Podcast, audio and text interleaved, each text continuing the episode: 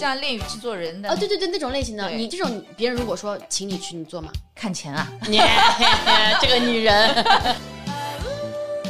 三个成语形容你的声音特质啊，啊，不会成语还是不会形容成语啊，成语 呀、要求老高的呢，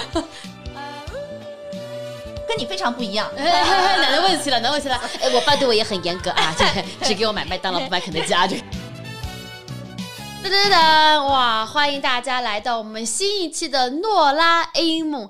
今天我们这嘉宾真的是厉害了啊！他是我们播客界、声音界以及娱乐界的大大大大大大大前辈啊！那当然今年芳龄十八啊，让我们掌声欢迎我们的小畅老师！噔噔噔！耶今天是个追星现场，见到了偶像 Nora。真的，小畅老师是看我的视频长大的，然后就 是不是经常别人会对你说这句话？我听习惯了，我就觉得也还好，因为我自己之前有做采访的节目嘛，是就是采访很多明星啊，还有那个艺人啊什么的。因为有些也上了年纪嘛，就出道时间很长嘛，我也会经常说这个话，哎，我想问一下，我怎么称呼你会觉得比较开心啊就叫我小畅啊，还有就是像我们实习生啊，叫我畅姐啊，都都哦 OK？OK，如果实习生叫你哎小畅，你也 OK 的。OK 的。哇，那你这个心胸得太宽阔了啊！那畅妹妹啊，今天我们来聊一聊这个 人生中的一些故事、啊好的，，姐，你说。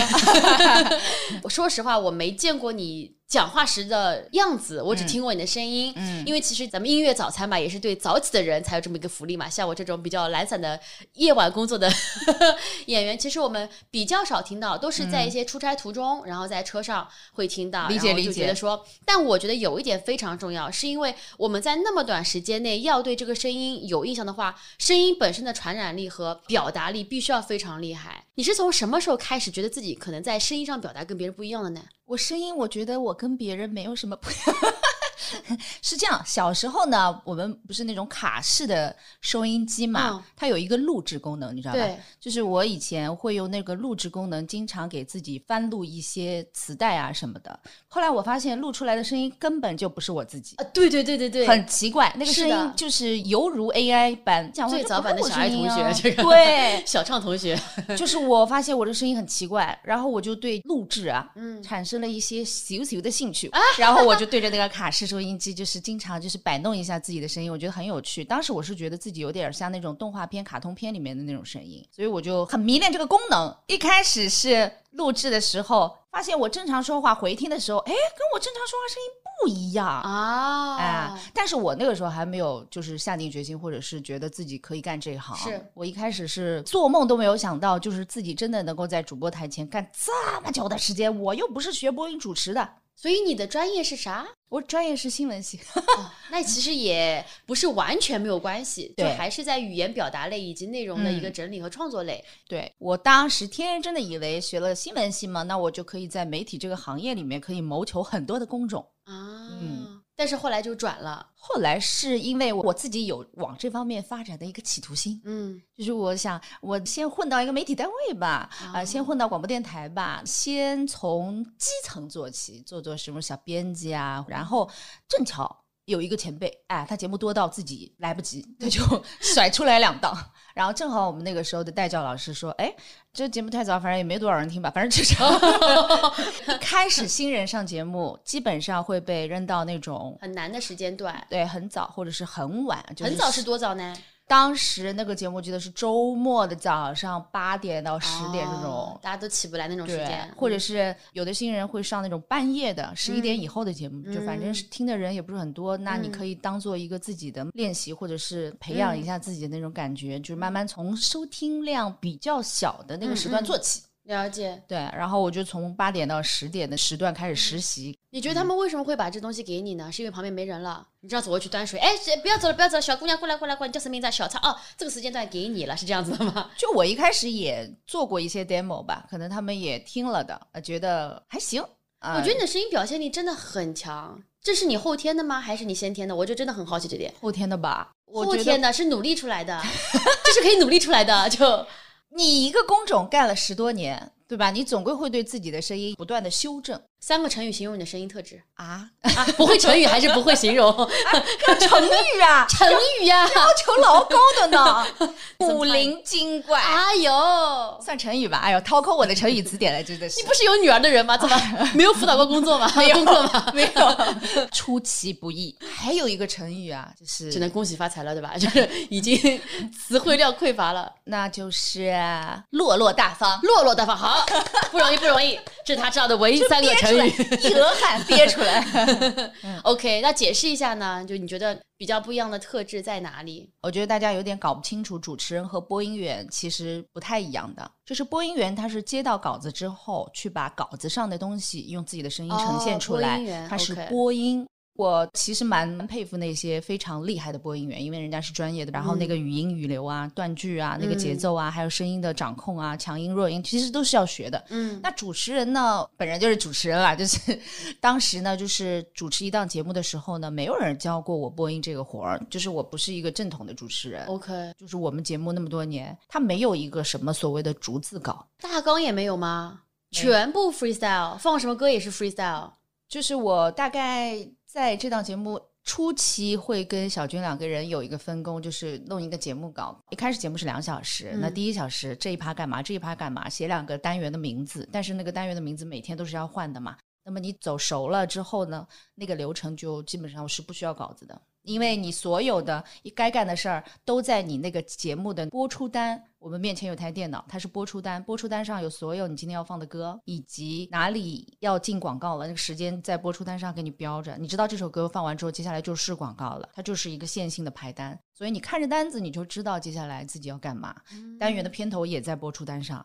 马上这首歌之后要进单元了，你就知道接下来我要玩这个单元了。基本上没稿子了，所以如果你的节目是以你的人格的魅力出现，或者是有你自己的个性啊、气质啊这些，那他们对于你声音本身本质音质的要求就会忽略一点点，就要求没那么高。什么？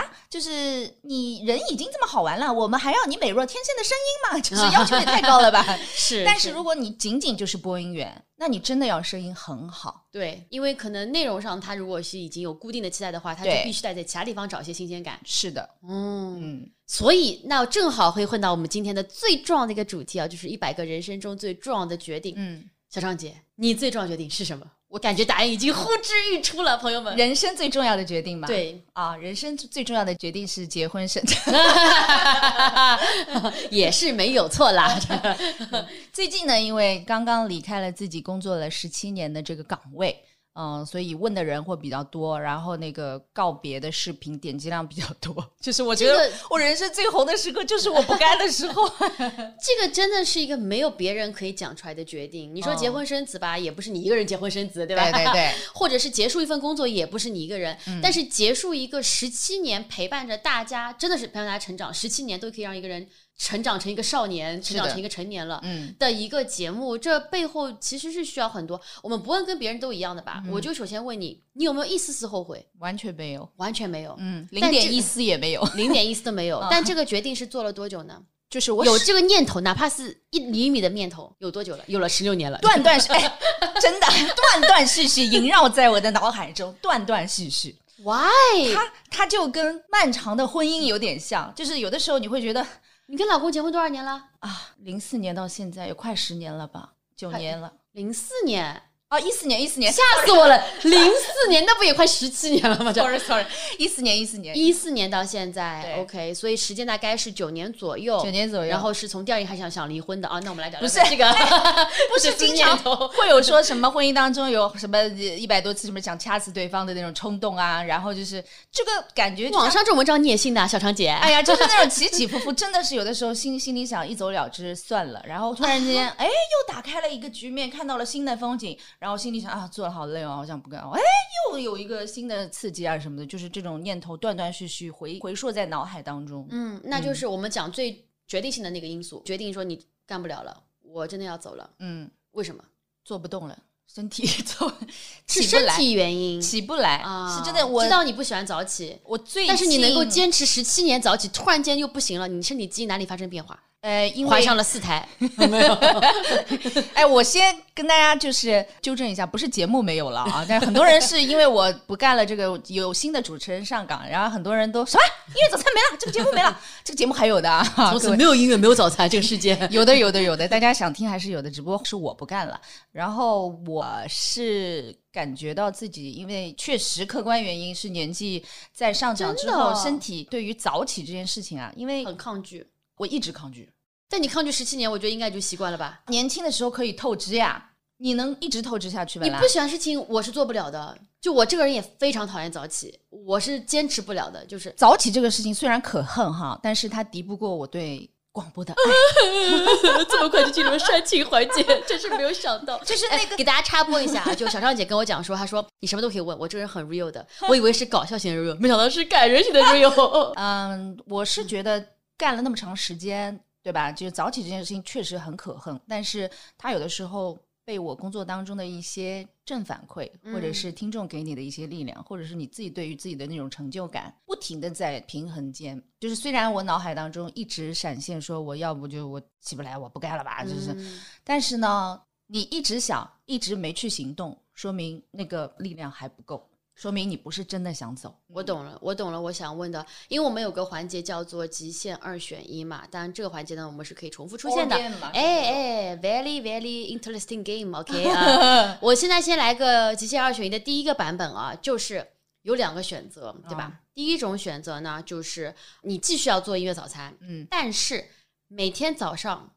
会有一百个黄轩围着你叫你“宝贝起床，宝贝起床”，哎，这是一种可能性。第二种可能性呢，就是你不必再起床了，但是你从今以后每天早上醒过来的是你身边这个老公，他呢就是越长越像黄，你不要长得太恶心了，长得越来越像黄什么呢？嗯，怎么黄轩黄鼠狼了，真的这个，你会选哪一个选后面那个。啊？一百个黄轩围着你叫你宝贝，哎，虽然我是喜欢黄轩，对吧？但是咱们就是也不能够唤起，你对这个一百个黄轩早上叫你宝贝，晚上给你写正反馈，说请你坐下去，靠你的声音我才能活到现在，你还是依然觉得不行。还好吧？我对于啊明星这方面，也就是比较冷静一点，什么黄轩啊，什么就是也还好了解嗯，那换成一百个你的品味的帅哥呢？无论是谁，一百个但是他只是说早安晚安嘛，啊，只是鼓励我你想要什么？哎，来来来来，你想要什么？给的更多一点，可能可以考虑一下。你这 给的太少，对着话筒直接讲，对吧？就假设你老公不在，对吧？一百个帅哥，每天对吧？每天一个早安吻，每天一个晚安吻，每天抱着你公主抱，干嘛干嘛一。百个我也有点累的啊。这个有什么累的了？你就坐那边就好了呀。咱们还是要度过一个正常的人生，好吧？哦，就你还是会选择一个，就是现在你这样的一个普通的、朴实无华的，有这么一个老公的生活，不能够接受一百个帅哥对你这么一个浪漫的朴实无华的老公的生活，我蛮接受自己普通人的人设的，就是我觉得我现在得到的一切已经是一个非常 bonus 的状态了。你觉得这会是跟你现在就是家庭生活非常的美满有关系吗？就假设你现在单身，哎呀，你怎么切中重点了？假设你现在单身，你觉得你会有不一样的想法吗？就是你生活的重心其实已经不在事业上拼搏上面了，所以你会把自己的身体放在更高的一个位置，因为你希望花更多的时间，无论是跟家人或者是给自己。否则的话，如果你假设你单身，我觉得你的是不是想法其实会不太一样？我我要拼的，我下面的工作还在等着我了，就是。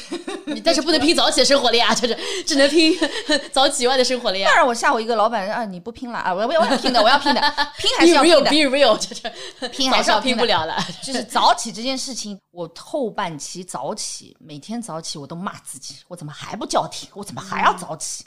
就是我眼睛都眼睛睁不开，正常的，就是眼睛睁不开，整个人就是每天是那种兵荒马乱的，打开方式就不对，不是那种大家想要正常人拥有的生活，是我向往之的很奢望的生活，就是自然醒，睁开眼睛，不紧不慢的洗漱，然后挑一件自己喜欢的衣服，有空再录个妆，然后开开心心的出门，这是一个我觉得是正确的一个打开方式。虽然我也不知道现在有多少上班族是能够 正确打开的，但是是我十几年以来每天工作日的一个打开方式都是兵荒马乱。抓到什么瞎穿，呃，然后有的时候眼屎还挂在眼角就去上班了。我甚至到了直播室都没有办法是一个清醒的状态，整天打开方式不对，我会觉得日复一日，年复一年，然后那个爱呢在逐步的嗯，递减，那个正向反馈的东西在逐步递减，然后终于他有一天是，就是那个愿要超过我对他的那个坚持跟力量。我觉得已经爱了很久了。我真的是说实话啊，我这个人是非常不能早起的。我以前有多不能早起呢？就是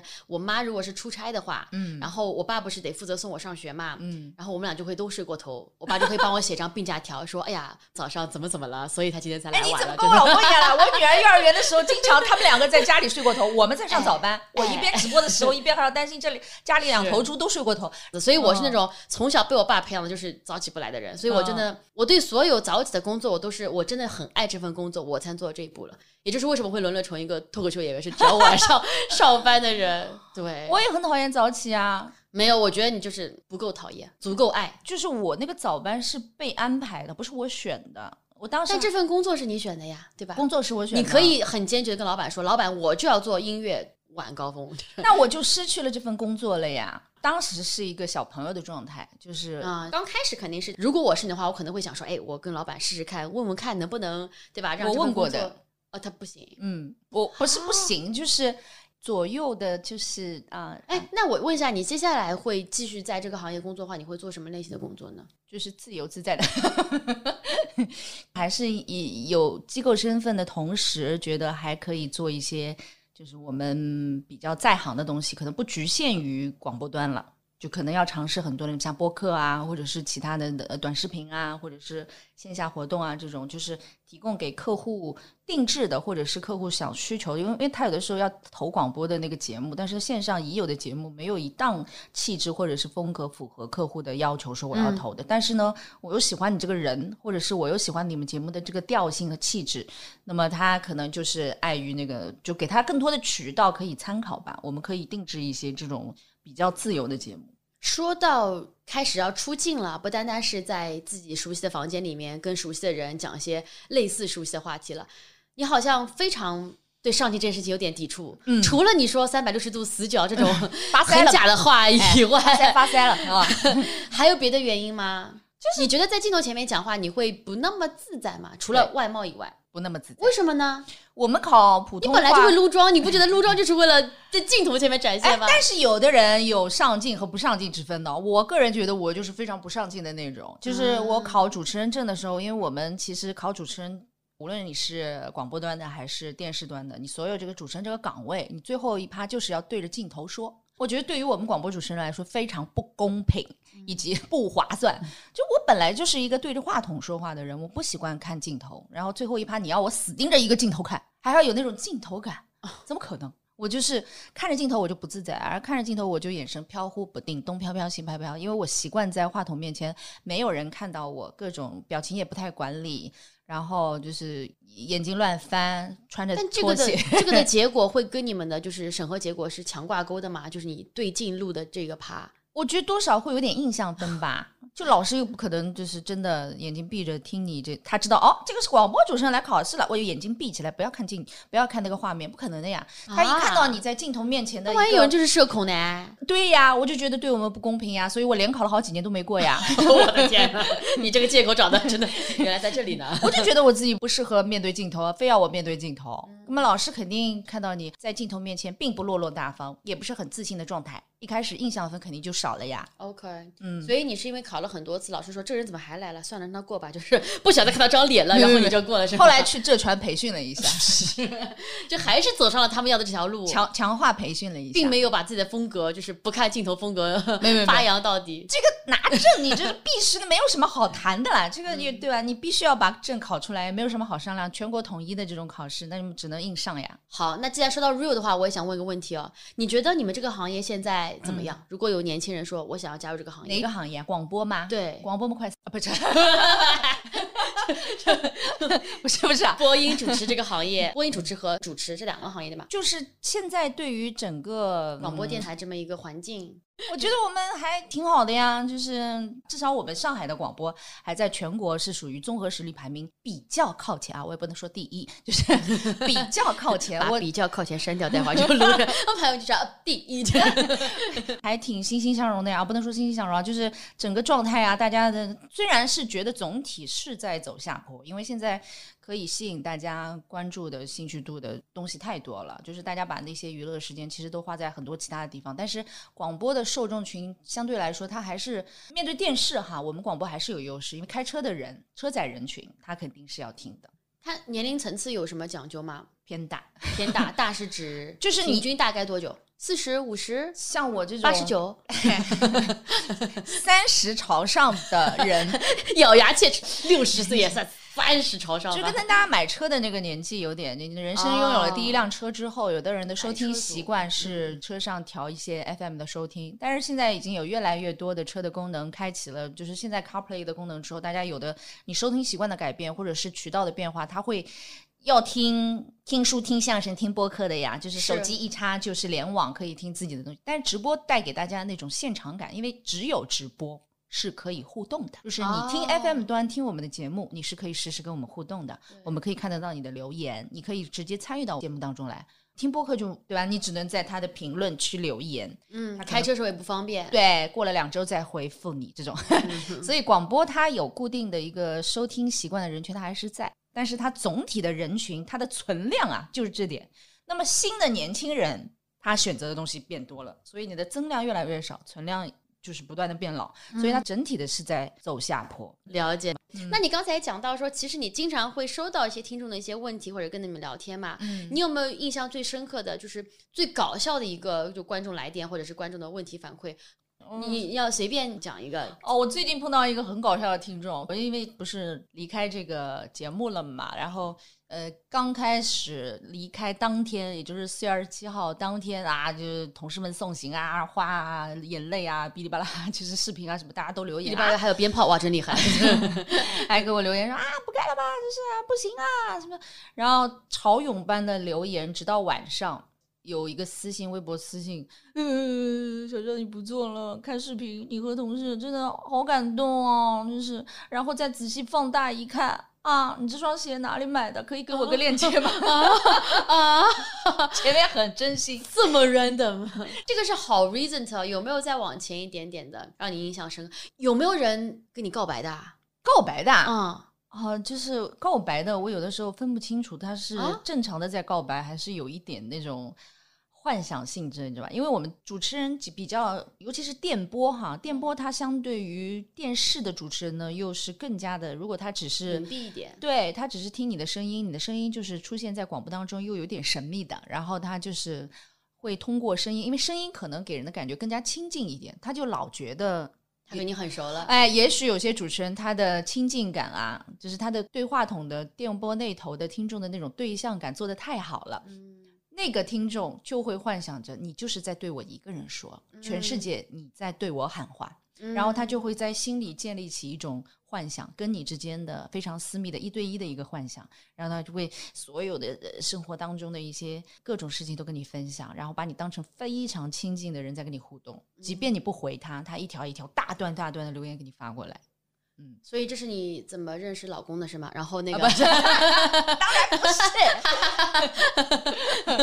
哦，我看不正常啊。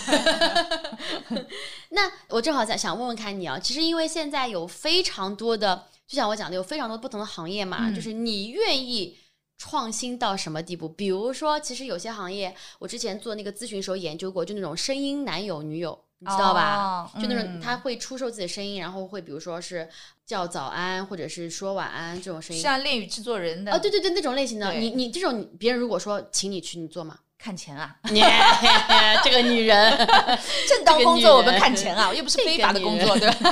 就是比如说，因为恋语制作里面他就会说一些浪漫的话吧，你要哦解锁对吧？嗯，花重金可以解锁。小畅就得说：“亲爱的，我们的纪念日到了，你 你想要吃我 还是吃什么东西？你不要幻想到我本人头上来，然后在生活当中 follow 就是变成那种疯狂的追踪者，我都 OK。就是他，比如说我们有一个那个呃呃音频的游戏叫做呃你的娱乐圈女友们，就是有一个主持人女友，有一个呃电影明星女友，然后你就是一个主持人女友，然后就是你就当自己是演员嘛，啊，对吧？因为声声音出演你是能够做得出来为钱出卖自己的声音的啊，我们懂了，懂了，怎么能叫出卖呢？啊，怎么就是声音的表现力啊出售出售绎哎，演绎演绎啊。演绎 演绎哦，了解了解了。所以你刚才讲到说，所以刚刚是给了我一个工作机会，对吗？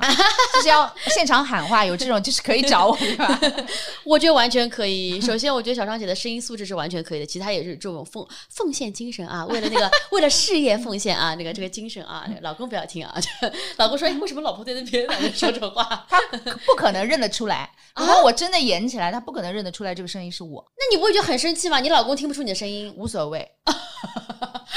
他不听我节目的，啊？真的吗？嗯，哎，那我们正好来聊一聊，他是怎么爱上你的呢我？老公不听我节目的，从来就是大概送女儿车上，如果司机开着听一耳朵吧。他被你吸引的最大特质其实是你的古灵精怪、你的落落大方、你的出其不意吗？他真的不听我节目，他就是知道我是一个主持人，然后呢，他跟你相处当中，他觉得哪里被你吸引了呢？这一点真的你不会很生气啊？比如说对我，啊如果我的对象觉得我不搞笑，或者说我的幽默不是他最小的点的话，我会很生气，因为这是我自己喜欢的地方。我觉得他不听我节目还好，我没有那么生气。我就是因为他认识我的时候，我已经是一个主持人了嘛，所以呢，他也不喜欢你声音。他不喜欢我声音，但是他知道我的社会地位跟他有一些，差距就是我不知道这一层原因是不是会带来一些些，就是像我们这种小小的公众人物，会不会有一些信息不对称？对于那种就是呃其他的素人来说，所以他虽然说不听你的节目，但其实偷偷摸摸可能就是那个给你送很多新的粉丝。他不你是不是没有见过那个男人？是不是可能就是这个男人？不是不是，他我们是工作当中认识的。他虽然没听过我节目，但是他知道我是谁，以及他周围人在听到我名字之后的反应，他至少知道我是谁嘛。大家都是上海小孩，谁人不知谁人不是晓。啊，他的爷爷奶奶跟你同辈的嘛，肯定就说我们那个年代啊，就是听小超长大的。就是他至少知道我是谁，所以我当时会觉得有有那么一丢丢不对称。但是你也还是喜欢他的吧？嗯，就当时就是你们刚开始在一起的时候，一开始没有那么喜欢哎，一开始我觉得他，跟他在一起啊？一开始我觉得年轻的肉体啊！哎，你这个女人，我真的是。一开始我觉得他挺丑的，我觉得他啥都好，就是挺丑的。后来然后呢？然后被你整容整帅整帅了 然后改造他，啊！我觉得你也太就是丑了，但是很奇怪，我觉得我跟周围的人审美不一样吗？为什么人家都看到他说他很帅，但是我就是觉得他不好看？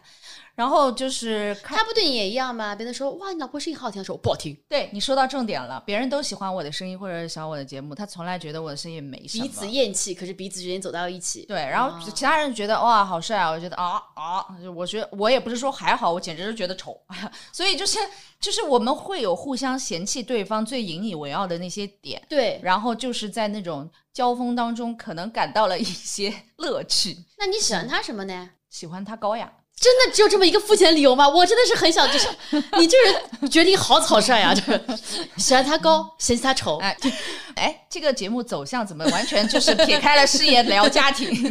这叫决定嘛，人生中决定嘛，对吧？嗯是这这也是个很大的决定啊。是真的，我对比较身高比较高的男生天生是有一些好感的。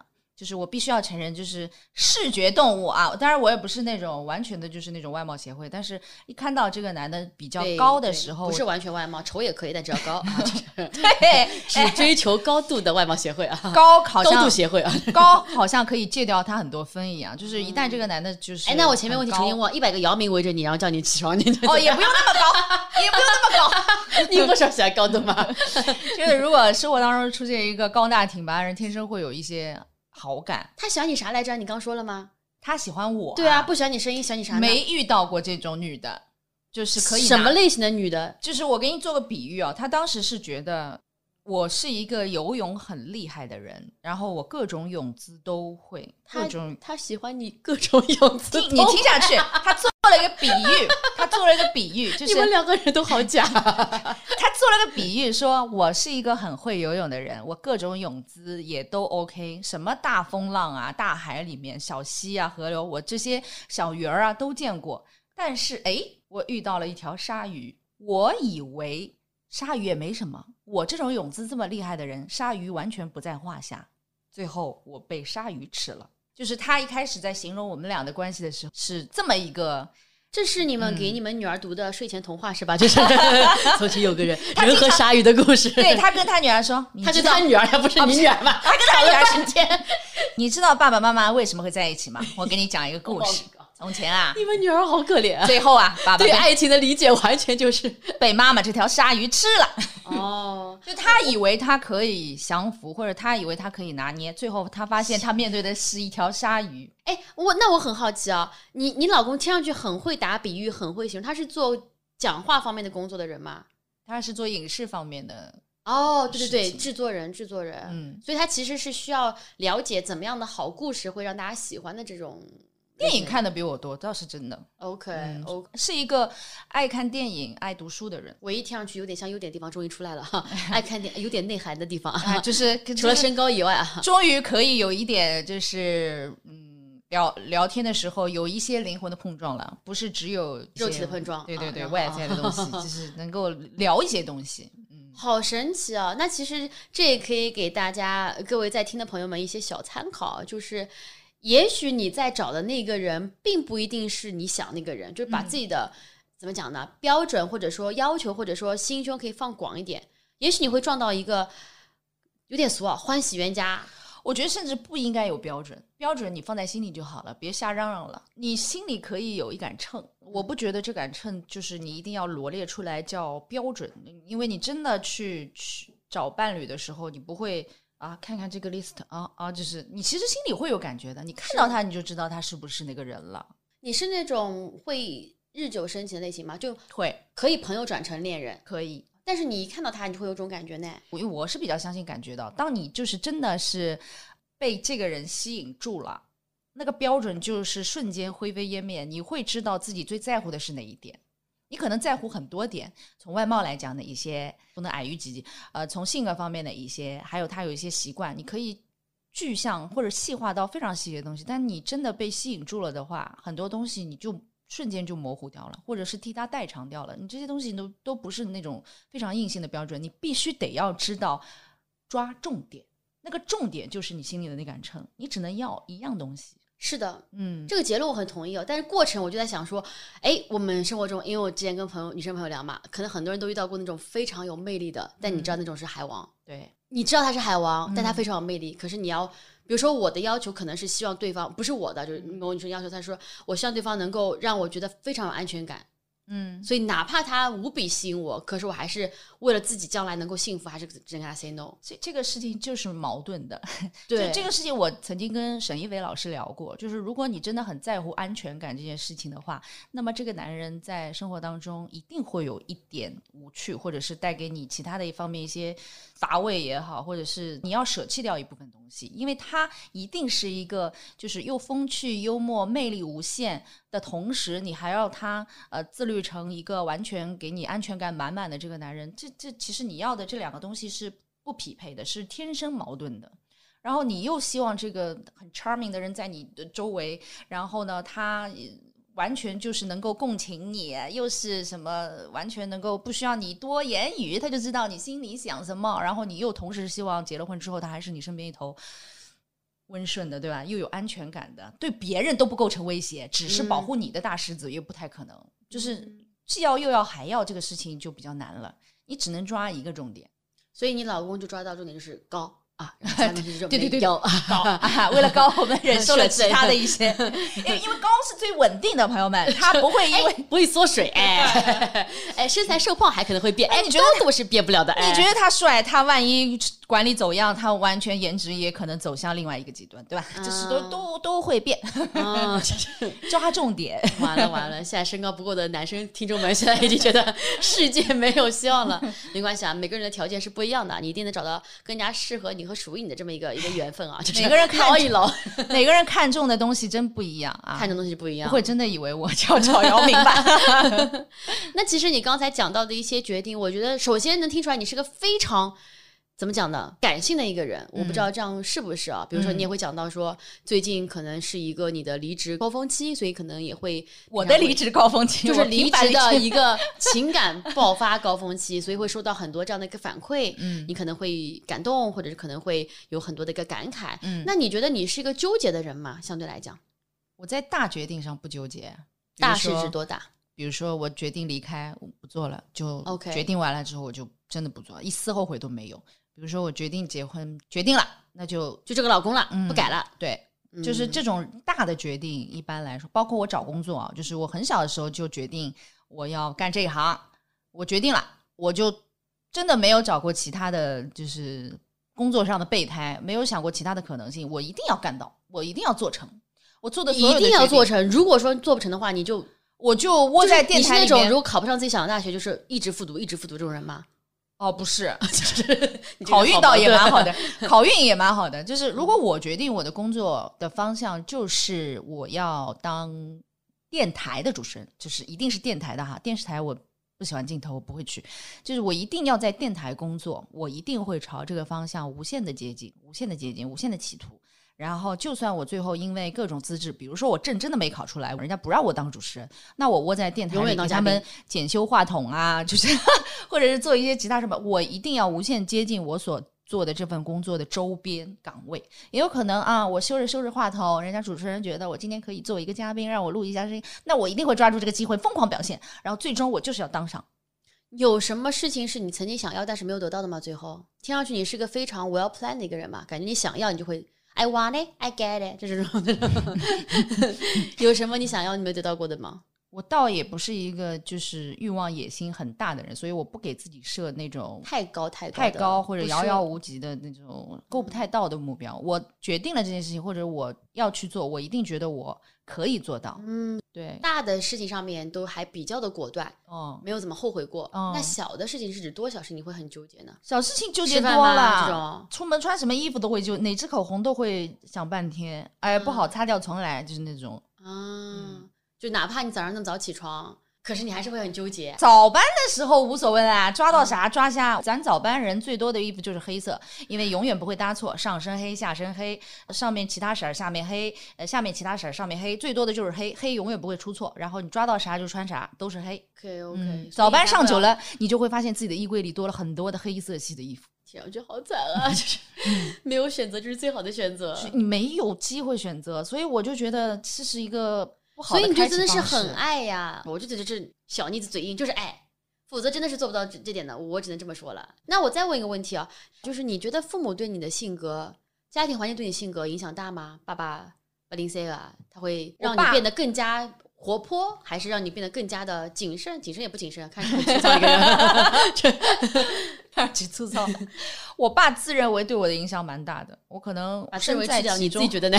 身在这个原生家庭其中，我自己原生在此山中啊，看也看不太清楚。我觉得我爸可能相对于我妈来说，确实影响更多一点。就是你知道八零三也是体制内嘛，然后他也是那种。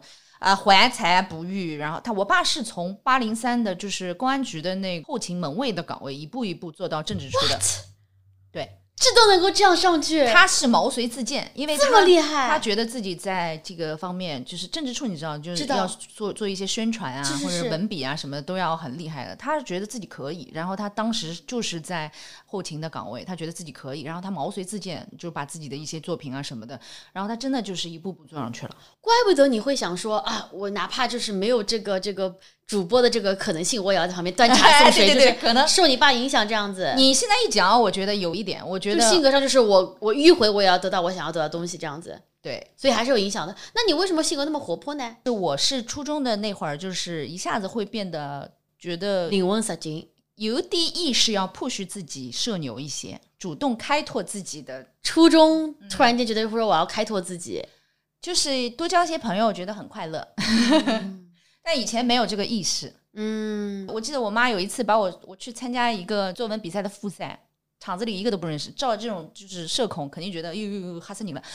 我妈送我去，前脚送我进教室，后脚她走了，我已经坐在了另一个同学的边上，跟她大声讲。我妈大概忘了一个什么东西，回过来，震惊前脚走，后脚回来，我已经跟人家在开始攀谈了。我妈震惊了，我才送你进去没几秒钟啊，你已经跟别人攀谈上了。所以其实能不能这样说，就是虽然你爸妈对你会有一些影响，但你应该还是比较独立成长的一个人，就是受非常独立。哇塞，就是考考学校志就是你自己想要的东西。我的专业都是我自己填的。你真的很厉害。就是填志愿的时候，不是会开一个比较重要的家长会嘛，对吧？老师会跟你们说，接下来填志愿了，尤其是初中，会让家长帮着填。然后那个家长会哦，我爸去的，但是我指导我爸，我说你要给我填这个。老师不让我们自己填，让家长填。我说我要这个，你一定要帮我填这个。你爸 OK 的，对，他就听我的。那他也很好啊，他没有我想象中那么的严厉，他其实是怎么讲呢？默默的严厉是就是平时生活啊、学习习惯啊什么的，他就是就没怎么宠过。尤其是对于一个女孩子的教育，我觉得他们完全反了啊！就是啊，什么意思？就是我们不是说女孩子可能要宠一点、富养，男孩子们要穷养，给他锻炼、磨练这种。哎，我们家完全是反的。我爸从小就是一个严格，然后就是一个艰苦朴素的训练吧，就是反正对我。没什么宠过，跟你非常不一样。男的问题了，男问题了。哎，我爸对我也很严格啊，只给我买麦当劳，不买肯德基啊。这个其实我还发嗲那种爸爸，老宝贝女啊。我爸不是这种。我妈对我的最大的评价就是能吃苦，这是一个极大的优点，在我爸妈认为。我结婚的时候，我公婆和我爸妈见面，然后坐在一起吃饭。嗯，然后我从小到大都没有从我爸妈那边听过什么表扬啊，什么就是夸你怎么，就是他们很羞于表扬自己的小孩儿，就是觉得你肯定会骄傲自满什么，就是很我们那代父母就是很不喜欢表扬自己的小孩儿，就是那种打压，还有那种就是我领导实在挺啊，总经常说那种话，我很少听到从他们嘴里对我的表扬，然后跟他们的亲家，就是我公婆，就是一一直在夸，是是是，我小时候多能吃苦，多不容易，夸的。我公婆都快哭了，跟我老公说：“你一定要对他好一点啊！他小时候太不容易，什么什么，弄得好像我爸妈虐待我一样。其实也没有，他们就是对我没有那么的，就是像小公主般的那那种宠到大的感觉。你现在会想要额外补偿给你女儿吗？就是会想把你自己不一样的童年给到她？对我真的觉得，作为一个女生的成长过程来说，我还是要满足一些，就是你还是要关注到她的多方面需求，不单单只是学习的需求。”就女孩子其实成长过程当中早熟又敏感，但是我们那一代的父母其实哪怕是你爸妈就是不是对你很宠爱的那种嘛，但是我不知道啊，就是我身边的人，反正就是我们八零后的父母对于孩子在心理这一块的情绪价值这一块的关注度其实不够高的，他就满足你日常的生活照护的这些条件够了就够了，觉得我对你已经很好了，但是沟通方面就是跟亲子的那种沟通方面几乎不太有。嗯嗯，反正我父母是没有，所以我现在就是更关注，说我女儿有任何的话都可以跟妈妈聊，都可以跟妈妈说。我觉得都可以跟你聊。另外一期就是讲跟孩子一个相处。虽然我这边还没有经验，但是其实我身边很多人 他们都有自己的小孩，然后大家都会在讲说新的一代年轻人，他们其实是。完全不一样的物种，说实话，嗯，就他们现在无论从物质的整个一个环境来讲，或者是你说娱乐的方式来讲，甚至他们的心理成熟度来讲的话，都是非常非常的不一样。所以其实我想最后总结问一些问题啊，如果说你想像给二十岁的自己一个祝语，也想是给现在刚刚开始有人生这么一些变化，因为你在行业里面做了一个十七年的这么一个决定，嗯，那像他们可能是在这个十七年决定的初始阶段，嗯，你会给他们一个。建议是什么呢？就是尝试着弄清楚自己的需求吧。如果你真的清楚自己的需求，比方我说我现在就要搞钱，那你搞钱的基础上，那你其实很多东西可以挨过去的，对吧？我就是要搞钱，那你就是年轻的时候肯定不能过太舒服的日子。你搞到一定的阶段，你就是存够了。Fuck you money，你存够了，你存够了，你觉得你可以有一些 gap 的时间，那可以有新的追求，但是你清楚自己需要什么？是的，嗯，非常感谢小畅姐给我们最后，她就是总结一下，就是要搞钱啊，不要结婚，不是结婚不要生孩子啊，这个。是，你搞清楚你的需求是搞钱，你在搞钱，有人不想搞钱的，要搞人全部剪掉这些话，开玩笑，开玩笑。最后的最后，希望你能够再给我们音频节目的注意吧。我希望这个节目啊，目前为止虽然没多少期，但是订阅量已经超越我的节目了。希望冲向播客顶流，耶！带我一起飞，成您吉言，耶！那我们的播客就在这么一个耶的环境当中结束了。再次感谢小畅姐，谢谢 Nora。